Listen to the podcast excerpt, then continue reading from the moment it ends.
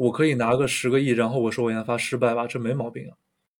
就他让那些企业上市，可不是说，哎呀，我们觉得社会需要这些东西，我们做慈善，他们是要挣钱的。几个研究生，几个博士，这个事儿其实和每个人到底能做不做得出科研没有任何关系。因为新东西永远充满着风险，而风险就是风险。你多一百个博士，它还是风险。而这一类你不懂的信息，在你的圈子里可能就一直不会出现，你也就会一直的不懂。本期节目，我们将会探讨医药的研发、生产和上市过程。我们能买到什么药，吃什么药，到底由谁决定？囤药行为是被社交媒体的算法机制推着走，还是生活必须？以及如何建立批判性思维，在身体健康、吃什么药这样的大事情上，我们如何进行独立思考？大家好，欢迎再次来到朗姆酒蛋糕，我是金汤力，我是刀锋，欢迎大家回来再次收听我们的节目啊！这是二零二三年的第一期啊，我们的节目也是陪着大家走过了一年，相信在这一年里，大家也经过了很多不一样的经历，有些肯定很不容易，有一些可能是令人欣喜的。那也希望大家在新的一年里有新的收获，有新的快乐，并且找到自己想做的事情。最近呢，刀锋，我这边的朋友就在美国的朋友们都在很努力的做一件事情，然后非常的搞笑。嗯，你猜他们在都在干嘛？是跟疫情有关的，囤药，呃，类似，但是他们还囤不到药。他们为了囤药，都在努力做一个什么事儿呢？就是搞到阳了的试剂，就甚至有些人想，那大大不了我自己去得一个呗，反正这个都是年轻人嘛，这个影响不严重。那我想说，那好吧，实在不行去夜店玩一天，然后回来说不定就阳了呢。他们是真的需要实际的那个试剂盒，还是说拍个照片就行了？对，这就是重点，其实照片就行了，然后就会挨家挨户，也不是挨家户，就微信里问朋友说谁有以前照过的照片拿过来，对吧？重复利用一下，然后大家会分配，说我用这张，我用那张，大家千万不能重复了。嗯，这是为什么呢？最近国内疫情不是比较严重嘛，然后也有很多朋友，甚至我有一个很熟的朋友，前几天问我说，怎么样能拿到这个批药？因为他嗯家里比较亲的亲亲属真的是病得比较严重了，他想备一盒以防万一。那为了这事儿呢，其实在美国搞到这个药其实挺容易的，在国内呢可能稍微难点，会贵一些。美国这边我记得是忘了是十块钱还是三十美金就这么能拿到一盒，便宜啊！非常非常便宜。唯一需要的呢，就是你得出示你是真的阳了的这么个证明。出的这个 Paxlovid，国内俗称辟药，它的价格我记得前两天看新闻是三千人民币，非常贵的。对我之前还听说什么六千多，然后哦，之前我朋友还截了个图，说有一个人是在闲鱼吧还是在哪儿上面卖七万，有点搞笑了。妈呀！你别说，就这七万，肯定也有人能买得起，我估计是能卖出去的。这这叫什么？发国难财，发国难财了。十刀、二十刀、三十刀，那撑死也就是个二百来块人民币嘛。它跟三千块钱差的可太多了。这还是官方渠道的第一手药物，跟一些私企，不管它是制药巨头还是一些创新型的制药公司也好，一个国家去跟他们谈，一般谈的都是定量的嘛，就是你定多少量，我给你付多少钱，然后可能你分两批或者三批把这个药给我运过来，对，可能我要看看效果啊什么的。最主要的关键是它是定量的。世界人口第一大国，我们可能有十四多、十五亿人口，你一次性你境内药才能进多少呀？咱先不说能不能买得起了，你每个家庭只要不是赤贫家庭，因为我们官方的声明是我们已经摆脱赤贫了嘛，对吧？大多数家庭应该能凑一些钱去买这个药吧，城市家庭啊，但实际上是你的供应是非常有限的，你需求再大，就算每个人都有这个三千块钱，不能阻止有些人他通过一些渠道把这个药买下来，再去放到二二级市场上去卖。而且你说如果官方价是三千，那黄牛出来就不知道多少钱了。这还是首先你得能买得到药。我那个朋友他在的还是二线城市，都不是什么三四线城市了，二线城市都会买不到这个药。然后最后说，那问我这个朋友说能不能你通过国外的关系能不能搞回来一点？这样至少你的家属有的用。我觉得这本身就是一一件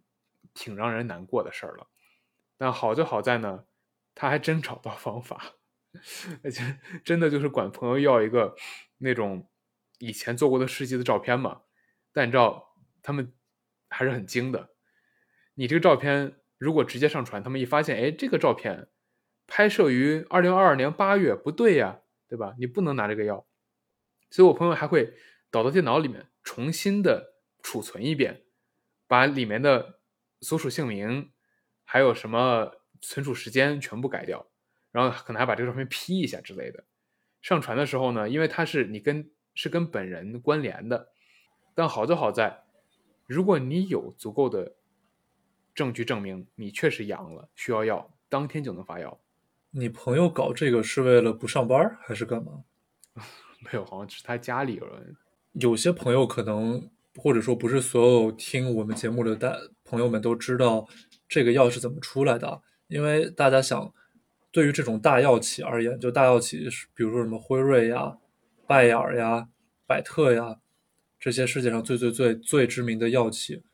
他们的研发课题其实是提前好多年，甚至提前十年，他就要去定我未来十年要开发什么药物。开发药的过程是非常非常 trial and error 的一个东西，做很多实验。我要跟一些第三方机构可能外包，让他们帮我做一些环节。然后呢，我要去推导一些化学公式，他们还要去协调，比如说市场部门。公司内部说，我给你这个要多少钱，给那个要多少钱，还有这些这些考虑。辉瑞这个公司，它能在，当然我不清楚具体是几年啊，或者说几个月去开发出这款批药，比如说是三年时间吧，就是从疫情疫情开始到现在，是非常了不起的一件事情。在这个药出来之前呢，我记得应该还是当时还是特朗普在任的时候，他不是阳了嘛，然后被送去医院了嘛，当时的他们在。医院里给特朗普用的这个药，还是那个叫 Remdesivir，对吧？好像说那个药奇贵无比。我呢，最近听一个在美国读一个很知名医学院的一个朋友说，其实这个屁药虽然确实是好的，有症状前期的时候可以大可以大幅度的缓解你的严重的症状，但其实如果这里当然我们不希望任何听众会遇到这个情况，但是如当你如果已经住到医院里之后，其实这个药的作用很小，因为大多数医院，当它有药的情况下，医院是会给你用不同的药的。而这个屁药主要好就好在，它是一个你自己在家就可以吃的药，你不需要去医院，不需要去插管，不需要去住院。但问题就来了，你说这么一款有效的药，为什么你在家就可以吃呢？虽然你在家可以吃，它到底有什么副作用呢？这就是一个，其实是一个很难办的事儿，因为我这个朋友说，在医院的话，医生会随时观察你的病情变动，并且去分析说你到底该吃什么药，吃多少这个药，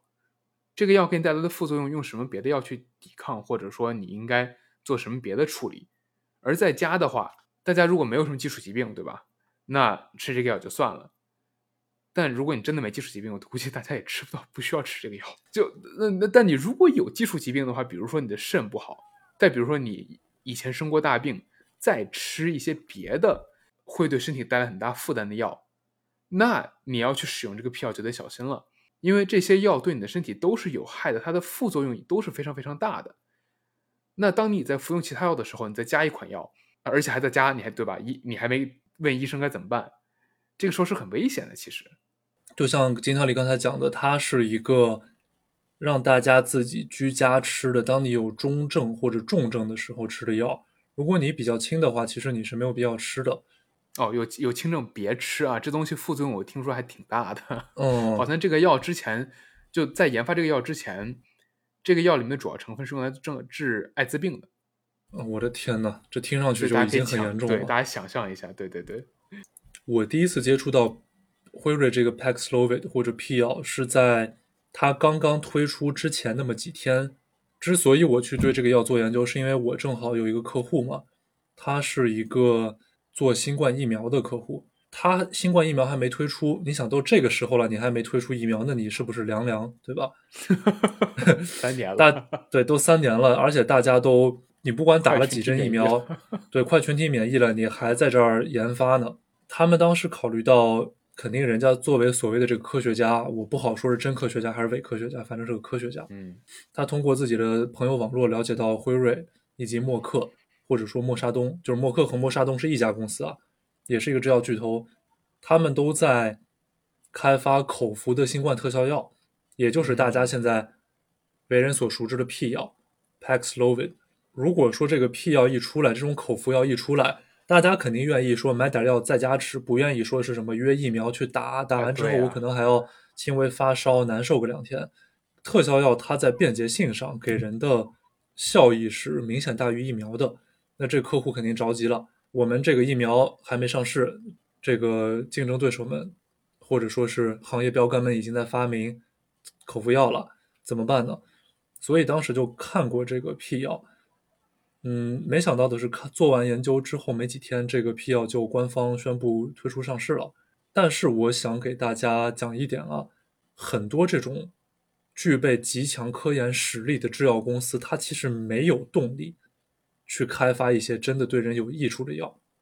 啊，make sense，它已经有很多别的药了。它有很多别的药能够让它赚得盆满钵满。这一行特别喜欢说的一款药叫做重磅炸弹药物，英语说叫 blockbuster drug，是每年能给它带来十亿美金以上收入的药物。作为一个制药公司，它只要推出两三款这样的药物，它已经富得流油了。它为啥还要考虑说你你想人类现在没有解决的问题，比如说艾滋病啊、阿尔海默症啊，或者说帕金森这些非常严重的疾病，他没有动力去开发了，因为人家活得特别好。我每天苦巴巴做科研，开发个二十年，二十年可能我也研究不出来，我图什么呢？那你说按照这个情况的话，那你们客户咋办呢？他为什么这么久了还没有把他的疫苗推上市呢？这个涉及到一个，当然说中国、美国可能是有一些区别的啊。不管是制药呀，还是开发疫苗，他们从开始研发到上市，给大家做一个算是科普吧。一般在研发一款药呢，首先有临床前的研究，你得先大概确定你想做什么方向嘛，做什么东西，然后会有这种临床实验。一般临床实验应该是有三期到四期，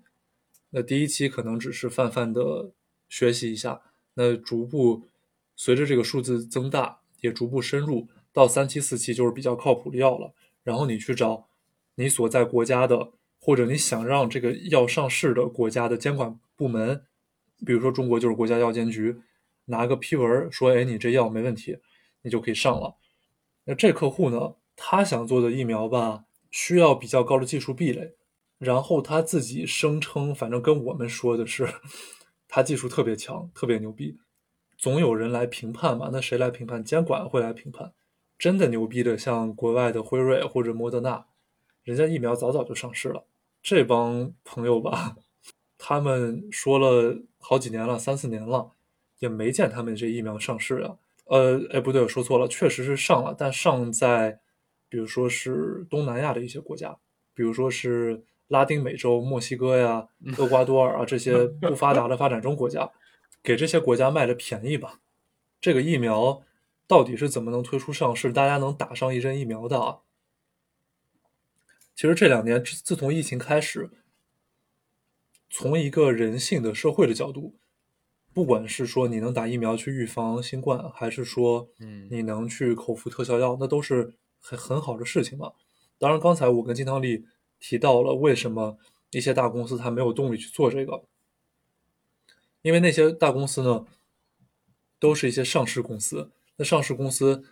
大多数时候啊，它管理层想让的是股价上升，股价上升和它开发一个新冠特效药其实没有必然联系。大家可能觉得这个很难相信，但是在它已经有那么多款卖的很好的药的情况下，新冠这个东西吧，它带有一些政治意味，基本上不能，就是任何一家制药公司基本上不能把这个药卖的太贵。你卖的太贵。对你挣不着啊，你是要受到各个国家的，不管是媒体、平民百姓，还是甚至是国家政府机构的道德谴责的，对吧？嗯，你说我辉瑞给你中国进口一个批药，我一个卖你八十万，八十万人民币一颗，被骂死了呀！对，那那不把你骂死了？呀。对对，三千已经大家已经觉得很贵，很多人就觉得我吃不起药了。出了这个药之后，股价可能就涨那么一点点，对他来说没有特别大的意义。这里我们只是点一下，不具体展开讲。很多上市公司它管理层，尤其是 CEO 的薪水包，是跟股价，就是一定时间内股价的上升幅度有关系的。每个人都是想挣钱嘛，所谓人为财死，鸟为食亡。这些 CEO 不是说每个人都是光鲜亮丽的天使，很多其实就是想挣笔钱，他不想着说特别远的地方，一个国家的一个村落里有这么几户人，他们特别需要药，我得让他们吃上药，这不是他们的想法。然后从这个药物的筛选研发，刚才我们提提了一下啊，协调各个部门拿到预算，开始研究。这个科研团队是真的要去开发，就是真的要去做前无古人的事情。你得开发一个创新型的东西，比如说是咱国内的一些疫苗，是国瑞、科兴这些疫苗，它的效果呢，大家肯定每个人的体质不同，每个人有不同的评判，在此我们不多说。它的开发过程，我们知道有钟南山这样的这个科研界的网红，包括张文宏，对吧？也有很多公司跟这些专家会讨论啊、商讨啊，也有自己的内部团队去攻克这些科研难题。呃比如说是一些沃森生物，就是云南有一家公司叫沃森生物，它是一个上市公司，他们是在跟中国的军事科学院嗯合作去开发新冠疫苗，确实是呃肯定是有用的吧，因为一个是政府和军方机构，一个是民间的私营机构，他去合作做这个，对于全国百姓都很有好处的事情。嗯那至于说他能不能做出来，这就非常看科研人员的能力了。我甚至听过一些这个大药企的科学家跟我讲啊，他们从国内的顶尖高校，就是清华、北大、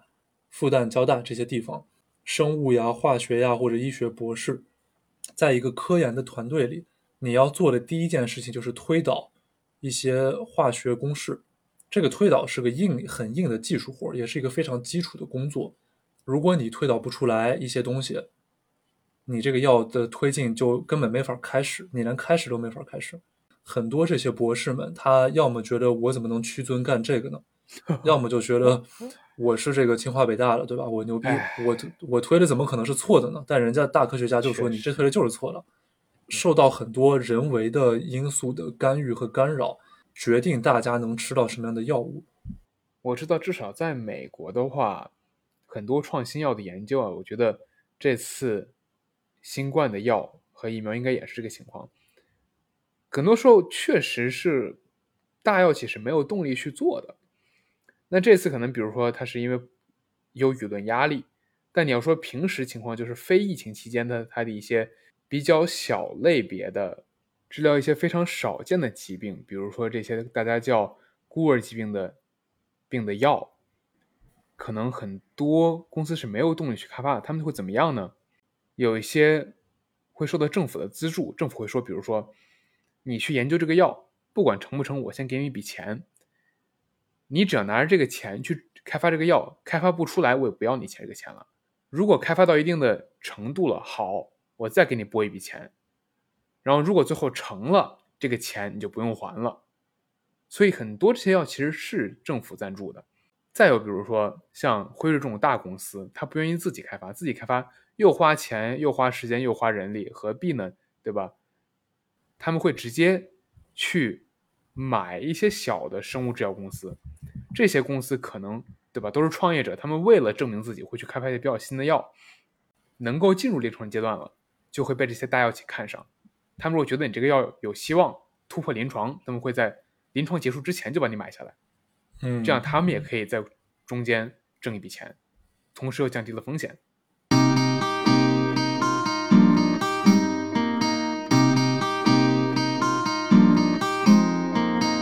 生物科技公司呢，它都是一些创业型团队嘛，就是一帮科学家他攒起来，然后去做刚才我们说那些呃推导一些化学公式啊这样的事情。其实失败的概率是非常大的，而且呢，他们的这些公司本身有他们自己的动机，就是说他们可能有一部分人是真的为了去做实事儿啊，就是开发一些药，然后让大家知道药自己能挣钱，他们自己嗯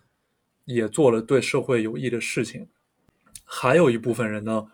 他们其实是想钻一些资本市场的空子，他们通过在前期展示出，或者说是把自己包装营销好，告诉你，哎，我们有这个做什么什么东西的潜力，你应该哦。收购我，或者说你应该让我上市去融资，我拿它个几个亿、十几个亿，然后我就，因为我还在临床研发阶段嘛，你不能说我研发就一定成功吧，我可以拿个十个亿，然后我说我研发失败吧，这没毛病啊。你知道刀锋，这是我之前学到这个地方的时候最令我吃惊的，嗯。就是比如说我是一个小的生物制药科创企业，对吧？我的这个药已经进入临床了，可能比如说进入到临床第二、第三阶段了，我还正在做实验，它每一个阶段可能就得好几年，你知道吧？是很长的。嗯，但这个阶段，这些公司可以上市的，可以上纳斯达克的。对啊，同时，在他们上市的同时，这些公司别说挣钱了，他们连收入都没有，就可以嗯上市，就可以融资，这是让我非常意外的。因为我做香港的这种医药的医疗类的企业，然后香港它这个机制呢叫十八 A，就是十八 A 章程。它十八 A 章程只服务于一种公司，就是未盈利的生物科技公司，但嗯他们其实就是照抄纳斯达克那个东西，基本照抄吧。这些所谓的可能能对社会有贡献的企业去上市融资，但是大家在听我说这个时候，其实是应该意识到一个事情，就是这些交易所本身啊，不管是美国的纳斯达克，还是说香港的香港的联合交易所，他们本身都是公司，他们是要挣钱的。就他让那些企业上市，可不是说，哎呀，我们觉得社会需要这些东西，我们做慈善，他们是要挣钱的。就像刚才你说的特别震惊的这个事儿啊，在他们的就是香港联交所的上市章程规定里面，它规定的就是你不需要有收入，而且你最好是没有收入。就是我们如果接触这类客户，都会跟客户说，你最好没有收入。你的研究需要到临床二期，临床二期大概就是个你没有那么不靠谱，也没有那么靠谱，你能有比较详尽的科研计划。你说这计划其实就是个 PPT 创业嘛，对吧？说白就是 PPT 创业。从从从我家冰箱里拿出一管儿，说这是我昨天晚上做的 果汁儿。你再去满足一些财务上的这个要求，比如说你说我现在的钱够我接下来呃一年的花销或者一年多的花销怎么怎么样，然后我这个团队里有几个研究生几个博士，但但你想几个研究生几个博士这个事儿，其实和每个人到底能做不做得出科研没有任何关系，就真的是没啥关系。现在香港啊，包括美国，充斥着大量的 这种公司，有些公司甚至它上市已经四五年了，你都没有见它做出一款药来。像刚才刀锋也说到了，一款药上市有多么艰难，它的失失败率非常非常高。拿美国来举例吧，到底有多高呢？我以前有个老师跟我讲过，假如说一千个药，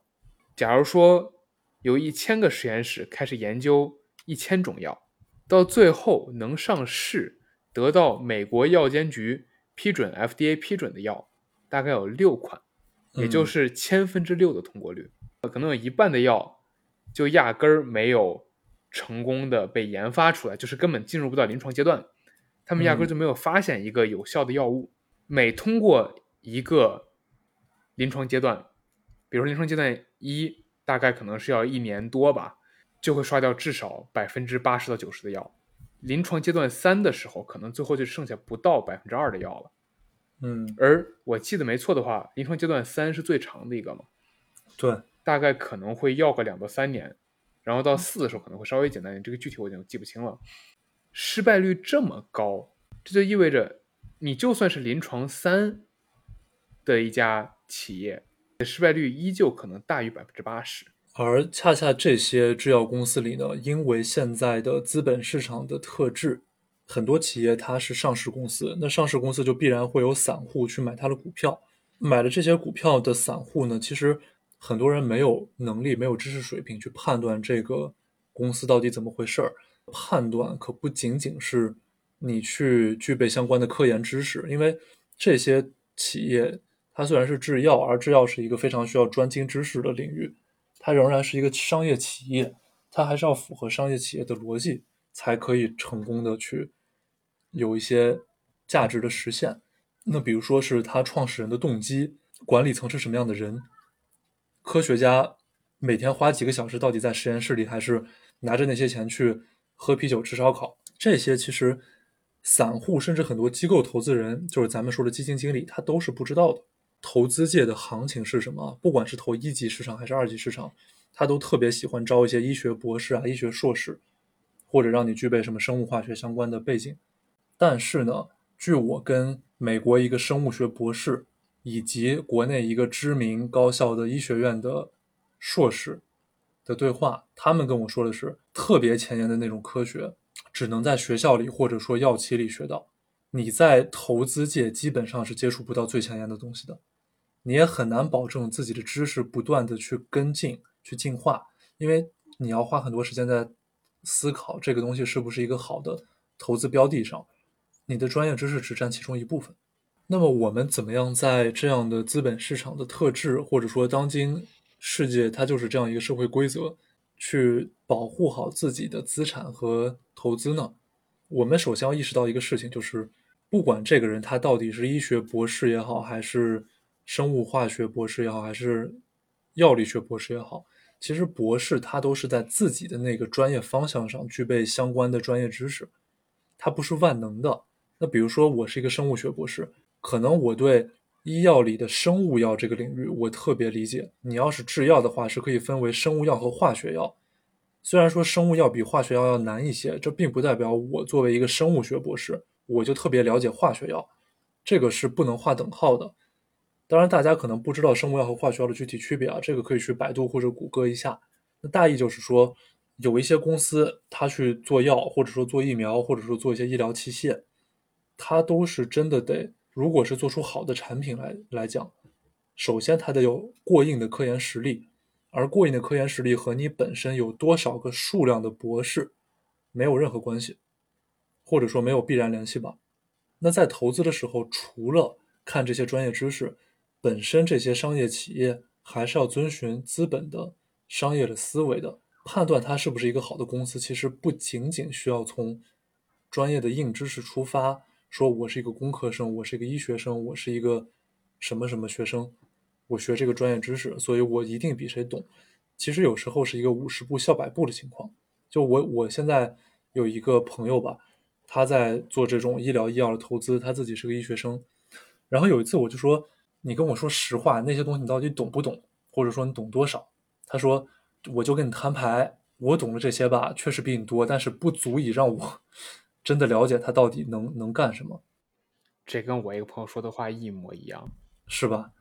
对，就是他们确实懂，他们也知道这个技术，但知道这个技术不代表就能知道他们研究这个新的东西是好是坏，能不能成。因为新东西永远充满着风险，而风险就是风险。你多一百个博士，它还是风险。伴随着人类这种要创新的行为根深蒂固着，你没有办法通过一百个、一千个、一万个哈佛医学院的博士就能把它 diversify away，或者说消除掉，是没有办法，不可能的。我发现现在很多投资人，尤其是国内的啊，他意识不到这个事情，他就觉得说我招十个学医学的博士，我就能看懂这个东西。一定就成，他就一定能看懂，这是他们的逻辑。我的一个很好的朋友，他的家长是一个中国的医药和医疗器械的双料专家，就是享受国务院津贴那种，属于顶尖人才了嘛。有一次，我就通过他说：“哎，能不能帮我看一看，问一问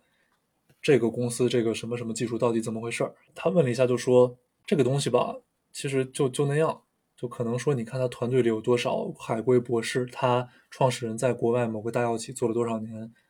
但是在不考虑一些未知因素的情况下啊，从现在这个角度出发，它就那就那样子。之所以可能资本市场追捧吹捧，是因为大家大家实在分析不出来，他们确实大家都不懂，大家都不懂，都是菜鸡。对你可能你懂了百分之三十，他懂了百分之七十，我懂百分之一，那没啥区别吧？没有人懂百分之百。其实你做的这个决定，就和掷骰子也是没什么区别的。说了这么多关于制药啊、药的上市的事儿，那我们再回到大家抢药囤药这个事儿呗。你说为什么在疫情之后出现了？这绝对不是第一次吧，对吧？一开始大家囤什么莲花清瘟，这可能是好几次了。现在大家不仅想抢屁药，大家不囤可能只是因为抢不到，对吧？大家会去囤什么布洛芬类的药，还会有之前那个什么那个治拉肚子那什么药来着？蒙脱石散。对，我觉得好离谱呀！为什么？我们生活在一个社交媒体充斥着人人类生活的时代，比如说像咱俩这种再不用社交媒体的，咱起码用微信吧。对，咱们就算，比如说我连朋友圈都不怎么看，我常年是关着朋友圈的，那我总会有群吧？群里面你挡不住别人给你转发别人朋友圈里发的东西吧？那种家长 群里，哇，全部都是转发，转发养生的，转发怎么防治新冠的。然后还有一些人，他转发一些错误信息的，因为在这个流量为王的时代里，我如果造一个就是看上去好像有有点那么说服力的假视频或者假文章，比如说前一阵有一个，你在冲马桶的时候，你如果不把那个马桶盖盖上，嗯，你就会感染新冠啊，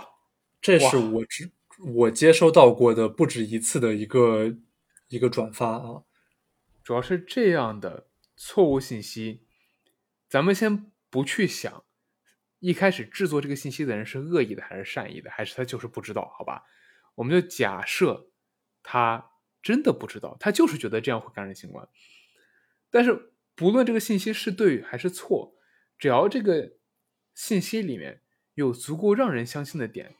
再加上现在这种环境下大家催生出来的想要找一个安全的，可以帮我们度过这个难关的。信息的这个心态，不管是什么样的错误信息，只要它有能够被抓到的，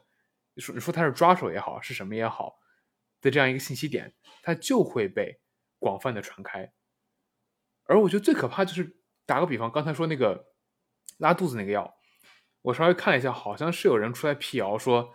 啊，这东西根本治不了新冠，也防不了新冠，它就是一个治拉肚子的药，它还有副作用的。这么个药都能上微博头条。这不就恰好证明了，不管你这个信息有多错，只要有人能够被这个信息安慰到，他就会去转发。而转发的人多了，再小众、再错信息都可以被推向主流，而被主流传开之后，这个信息只会被更多的人知道，因为主流本身就是个最好的散播信息，尤其是假信息的渠道。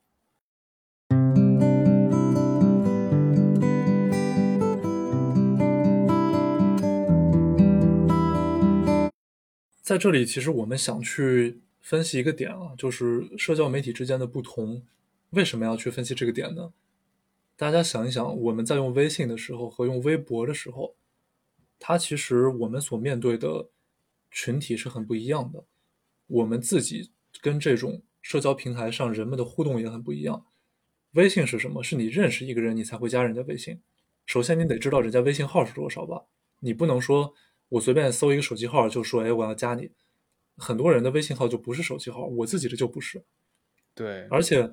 去加人家，人家凭什么要通过呀？对吧？他不认识你。对。所以你微信里加的基本上都是你认识的朋友、家人，这就决定了说你的信息获取范围其实是有限的。就是你的朋友、家人他们是什么样子的？你是一个医学生，那可能你的大多数同学朋友都具备比一般人更多的这个医学药理知识。不会，或者说大概率不会出现恐慌囤药的情况。而当你如果你身边的朋友们也都是很懂的医学生的话，那他们所转发的内容可能也是行业相关，也是不会，至少在这个方面吧，把人误入歧途的。那说个强强联合，你也懂，身边的人也懂，你就更加的不容易被这方面的信息骗了。但同理嘛，你在这方面懂的，总会有一个。方面是你不懂的，那可能你不懂的，恰巧也是你朋友不懂的，你可能也是你身边人不懂的，而这一类你不懂的信息，在你的圈子里可能就一直不会出现，你也就会一直的不懂。而当我们去玩微博的时候呢，其实我们一开始是要从零开始的。我高中时候装微信是我同学帮我装的，他们说大家现在都用这个，那我肯定第一、第二个好友就诞生了嘛，是这两个帮我装微信的同学。然后我会跟我爸妈说，那我爸妈也是我的好友。但在微博上，大家都想要获得关注，那获得关注，你不可能说一上来你就全获得关注，除非你是自带流量的明星，比如说你是梅西，你刚你刚拿了世界杯冠军，对吧？你开个微博，那绝对特别多粉丝就来 follow 你了。是说去给 C 罗打电话，是说去给，是说去给梅西打电话，说要不要来商业合作一波？对于大多数人来说，我们是要先去 follow 别人的，而 follow 别人的时候呢，我们是根据自己的兴趣爱好，根据自己想希望关注的事情去 follow 别人。比如说我喜欢篮球，那我可能去 follow 一下姚明、易建联这些大家比较耳熟能详的名字。那如果你喜欢流行歌手，可能你会去 follow 一下周杰伦、林俊杰这些这些人。每一家科技公司或者说社交媒体公司，它或多或少是基于某种算法机制。也就是说，咱们以今日头条为例啊，你看的那些新闻啊，实际上是你自己本来就喜欢看的，所以它系统才不停的给你推荐。那如果你一直看的都是一些恐慌类的新闻，可能你就每天越来越恐慌了，因为它系统不停的给你推这个，它知道你喜欢看，它希望你在它的系统里花更多时间，你就越来越着急，越来越着急。这种算法呢，你也不能说它是对是错嘛，对吧？这些公司可能只是想个性化你的推送，个性化你摄取的信息，这样你摄取的信息可以是你感兴趣的，不然你要不感兴趣，你干嘛还用这个软件呢，对吧？你也不能说他们就是错的，但我真的觉得说，在一定程度上。因为我们过于依赖这种基于算法的个性化推送，一定程度上，我们很多时候看到东西是由算法创造出来一种牢笼。我们能看到的不过是我们自己感兴趣的，你可能也能看到你不感兴趣的，因为你不感兴趣的东西跟你感兴趣的东西一定程度上是有关的，对吧？你喜欢和不喜欢是一个对立面，他们都是相关的。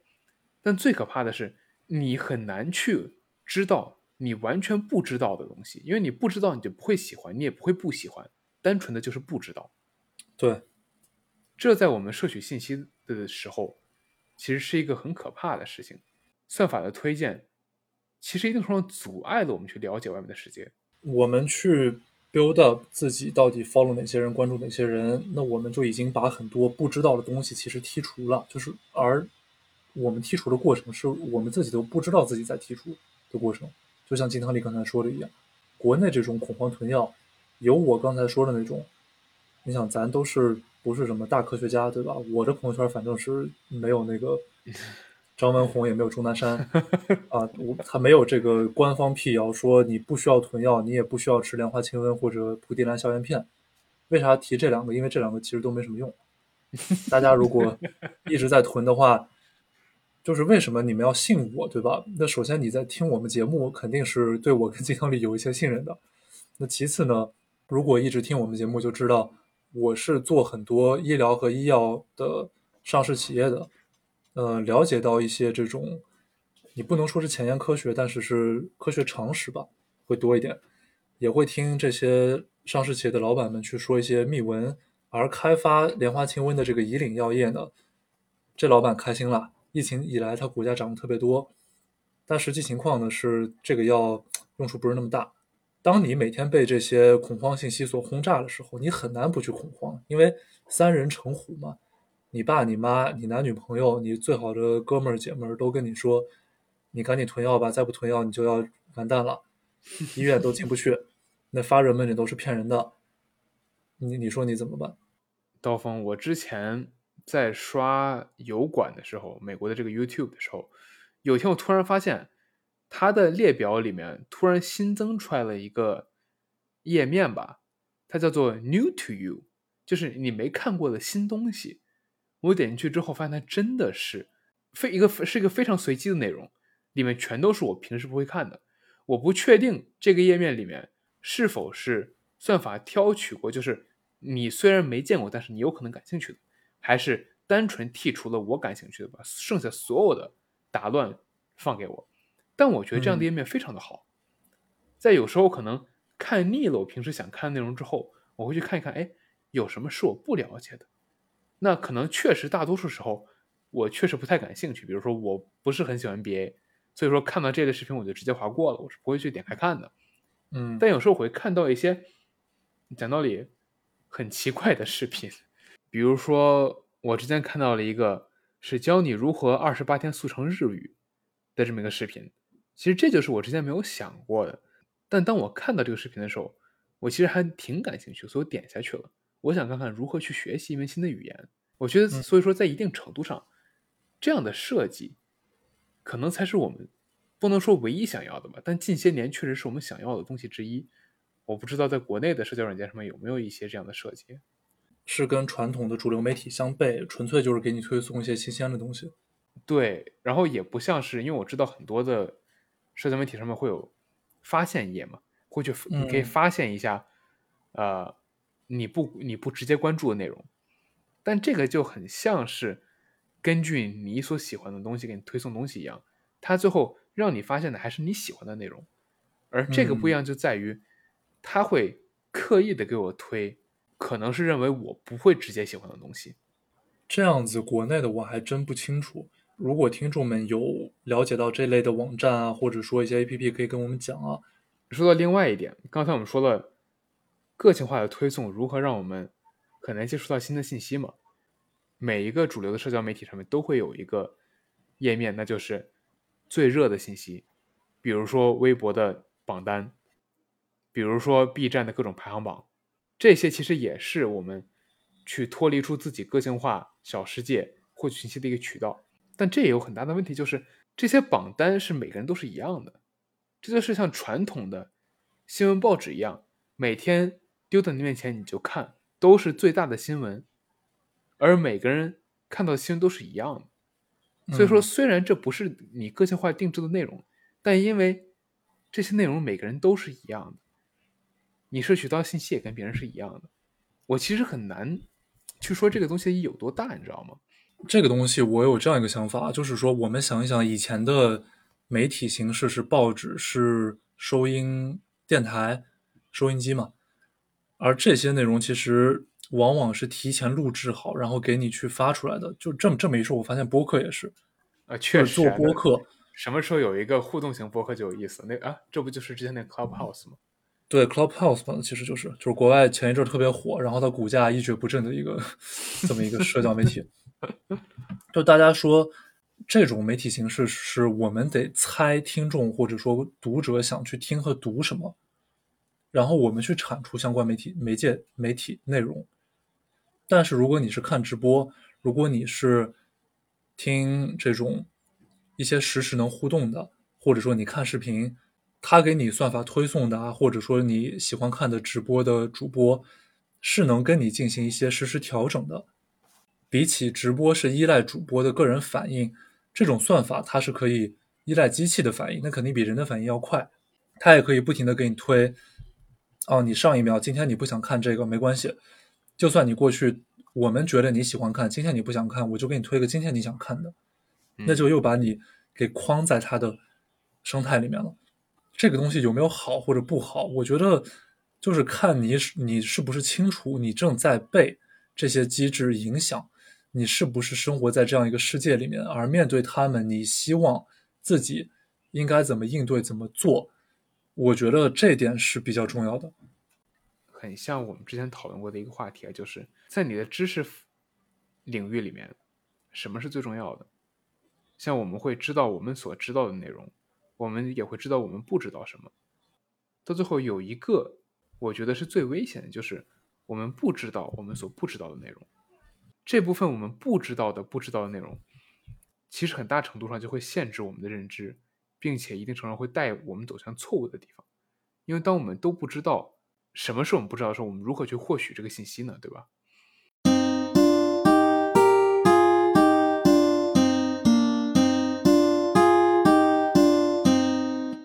说回到我们今天一开始讲的医疗和医药，在这些问题上呢，具备专业知识的人在我们的生活里，除非你正好是个医生或者护士啊，或者科学家，往往是比较少的。那么我们怎么样在一个后疫情时代，或者说可能我们在面临生病呀、各种流感的时候，做出一些真的准确的判断，不要让自己恐慌，让自己获取更靠谱的知识呢？Critical thinking，批判性思维在这个地方是非常重要的。像刚才金汤力讲的，我们不知道我们不知道的，但我们可以做的是，让自己发展出一套完善的思维体系，能够分辨出好的信息和坏的信息。如果我们只是单纯的吸收所有的推给我们的信息，那我们的脑子可能就是一团浆糊了。这个确实很重要啊，尤其像今天这样信息泛滥的时代，每天都有那么多信息，尤其如果工作的话，更会感觉到这样，对吧？每天少说七八十个邮件，多了可能一天能收两三百个邮件，这么多邮件你不可能全都看完，那你怎么办呢？对吧？你自己也得衍生出一自己的一套筛选信息、快速浏览的能力。你打开手机就有那么多的信息，你到底看哪个、听哪个、信哪个？这其实一定程度上是一个非常核心的技能了，在这个时代，怎么去发展这种或者说发展和提升这种能力的？我们推荐以下几种方式：第一个是去阅读经典，去向大师学习。比如说是你喜欢读书，那你读什么书？这本身就是一个课题。就假设你的目的是为了陶冶情操，并且提升知识啊，篮球领域吧，我说一个我熟悉的领域。你是希望向迈克尔乔丹学习投篮，还是希望向旁边高中那个比较帅的帅哥学习投篮？你肯定希望向迈克尔乔丹学习投篮嘛？如果你是一个经济学的学生，你是希望跟 Paul Krugman、Milton Friedman 这些诺贝尔经济学奖的大师们去学经济学，跟比如说是耶鲁大学我们之前也提到过的 Robert Shiller，跟我们也提到过的 Janet Yellen。之前美联储的主席也是非常著名的经济学家，还是你在网上看到的一个视频博主，他可能也是个什么经济学博士，他给你讲一堆好像挺有意思的东西。你如果真的是为了学习好的知识，你是应该向大家、向经典去学习的，这是第一个原则。当你读到经典的时候，其实很大程度上就可以帮助你理解什么是好以及什么是坏了。但这个理解的过程其实也很重要，你不光需要去。读或者看也好，还是听也好，这些好的内容，你也需要去自己反思，它为什么是好，它好在哪儿了，以及它这些内容里面，打个比方吧，如果说是一本经济学的书，它首先，它可以是写的好，它可以是内容好，它可以是理念好，它也可以是里面举的例子好，那首先它到底好在哪里了？其次，你把它好东西提取出来之后。需要把这个内容变化成自己的，建立自己的一套体系，这样的话才可以在从大师那里学习之后，再去用从大师那学到的经验评判别的一些信息。比如说，我跟金涛丽之前多次讨论过的一个有效市场假说，这个东西吧，大师说的可能就有点问题，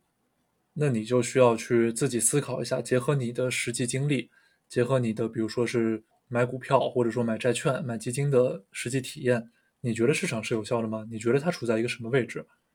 那或者说，有些人跟你说用这个学习方法，你一定能把什么什么学好，或者说一个学习方法一定一定很差，但是你偏偏用那个很差的学习方法，在特别短的时间内就很扎实的掌握了一门知识、一门技能，那对你来说那就是最好的一个方法了。你就不要管那个所谓的知识博主或者说专家在说什么，你得具备这个思维能力。我有可能以前觉得，哎，考试前最后一天学一整天就行了，那可能在当时确实是个好方法。后来工作之后，我不能够像这样，你是抱佛脚了。那我可能就会发现，每天学一个小时也不用多，可能甚至可以卡点一个小时，我就不学了，都是足够的。所以说，在学到很多不同的方法之后，有能去判别它好在哪儿，坏在哪儿，什么时候该用，什么时候不该用。而在对的时候用对的方法，才能够帮助我们在，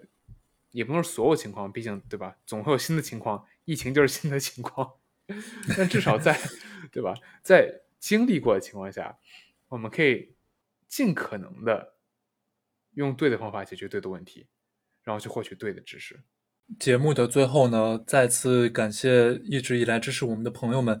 我们在二零二三年的一月四号，也就是三天以前。达到了播客一周年这一个小小的里程碑。我跟金汤力计划在我们的订阅量小宇宙订阅量达到一千的时候，我们会给大家做一些尽量有创意的反馈吧。不管是以礼品的形式呀，去邀请嘉宾进行互动啊，答嘉宾的问题啊，还是什么的，给大家持续的去产出一些好的内容，多多的跟我们进行互动，加入我们的听友群，同时在我们的节目下方留言、点赞和订阅。这个礼品我们是还没想好啊，所以如果大家有什么好的建议啊，不妨说一说，也可以帮我们集思广益一下。今天的节目就到这里了，我是刀锋，我是金汤力，我们下期再见，拜拜。